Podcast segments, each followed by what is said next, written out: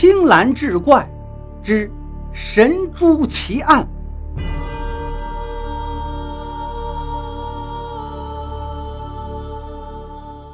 话说秀才柳知秋跟杨怀春两个人从书院一起回家，二人同路，走到杨家时已是夕阳西下了。可是离柳家呢还有二十里地。杨怀春一看天色渐晚，就邀请柳知秋在自己家里住一宿，明天呢再送他回去。正值阳春二月黄昏时分，燕子归巢。柳知秋一走进杨怀春的书房，就听到了燕鸣声声。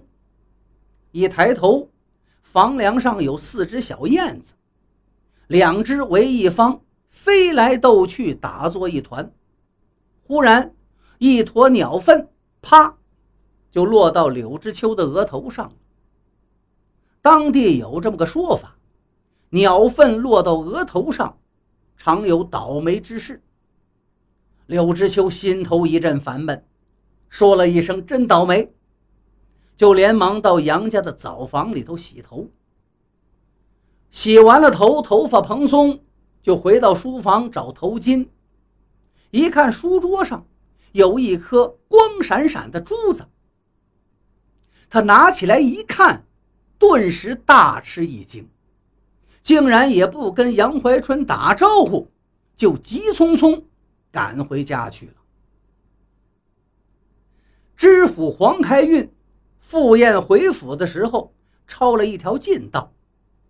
忽然见一条大河横在前面，黄知府下了轿，正要趟着水过河，就听一阵嘤嘤的啼哭之声。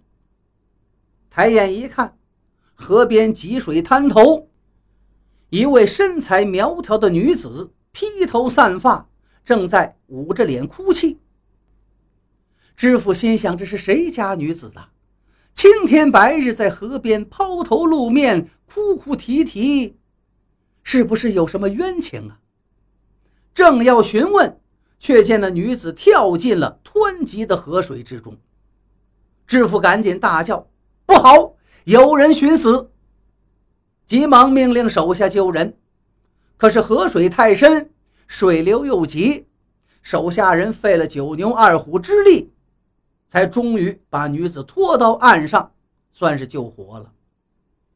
女子喘过气来，不但不感谢救命之恩，反而大哭道：“谁让你们救我呀？”黄知府一听，好生奇怪呀：“姑娘啊，难道救你还救错了不成？”这姑娘呢？也是有些见识的，一看黄大人这身打扮，晓得这是官家之人，连忙弯腰见礼：“大人，您救得了我一时，可救不了我一世啊！”知府一看这姑娘行礼是落落大方，说话是字正腔圆，仔细打量一番，这姑娘虽然浑身湿漉漉的，衣着其实很是华丽。佩戴也颇为富贵，只是双眉紧蹙，面带泪痕，却又恰似梨花带雨，风情万种，着实很是迷人。瞧这样子呀，不是官家的千金，就是大家的闺秀。知府暗想：这样的女子，因何没有丫鬟使女陪伴呢？竟然孤身一人到河边寻死。姑娘啊，我看你穿戴风度不似贫贱之人，倒像是豪门少妇。自古蝼蚁尚且偷生，你这样的女子，又怎会寻此短见呢？女子一听，叹道：“大人不知啊，小女子是闭门家中坐，祸从天上来，无缘无故被夫休弃。”又遭娘家驱逐，如今天下之大，却无方寸之地可以容我一个弱女子存身。我不死又当怎样？原来呀，这个女子就是柳知秋的妻子方黄连。去年才跟柳知秋洞房花烛，小两口也是夫妻恩爱有加。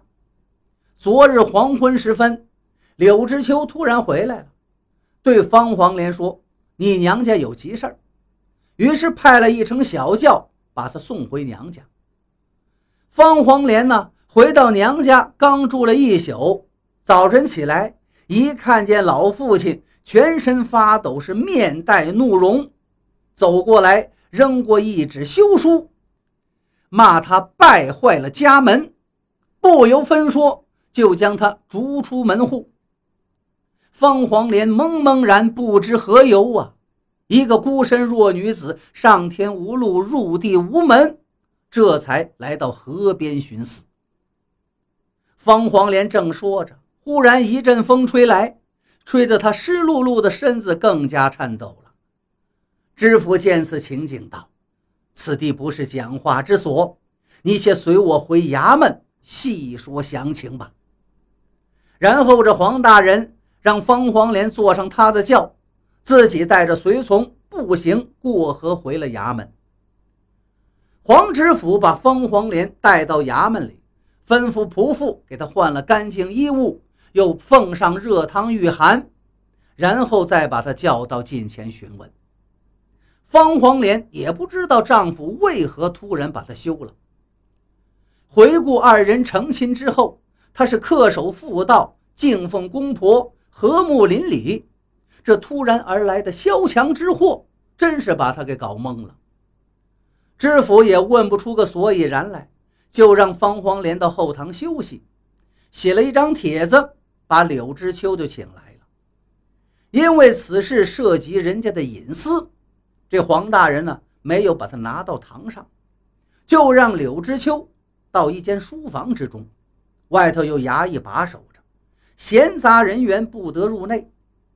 奉上清茶之后，知府问起柳秀才：“你为何无故休妻呀？”见柳知秋一愣，知府就把今天河边救了投河女子之事说了出来。此事只有本官与你知晓，并无第三人。若有什么不便之处，本官。替你保密。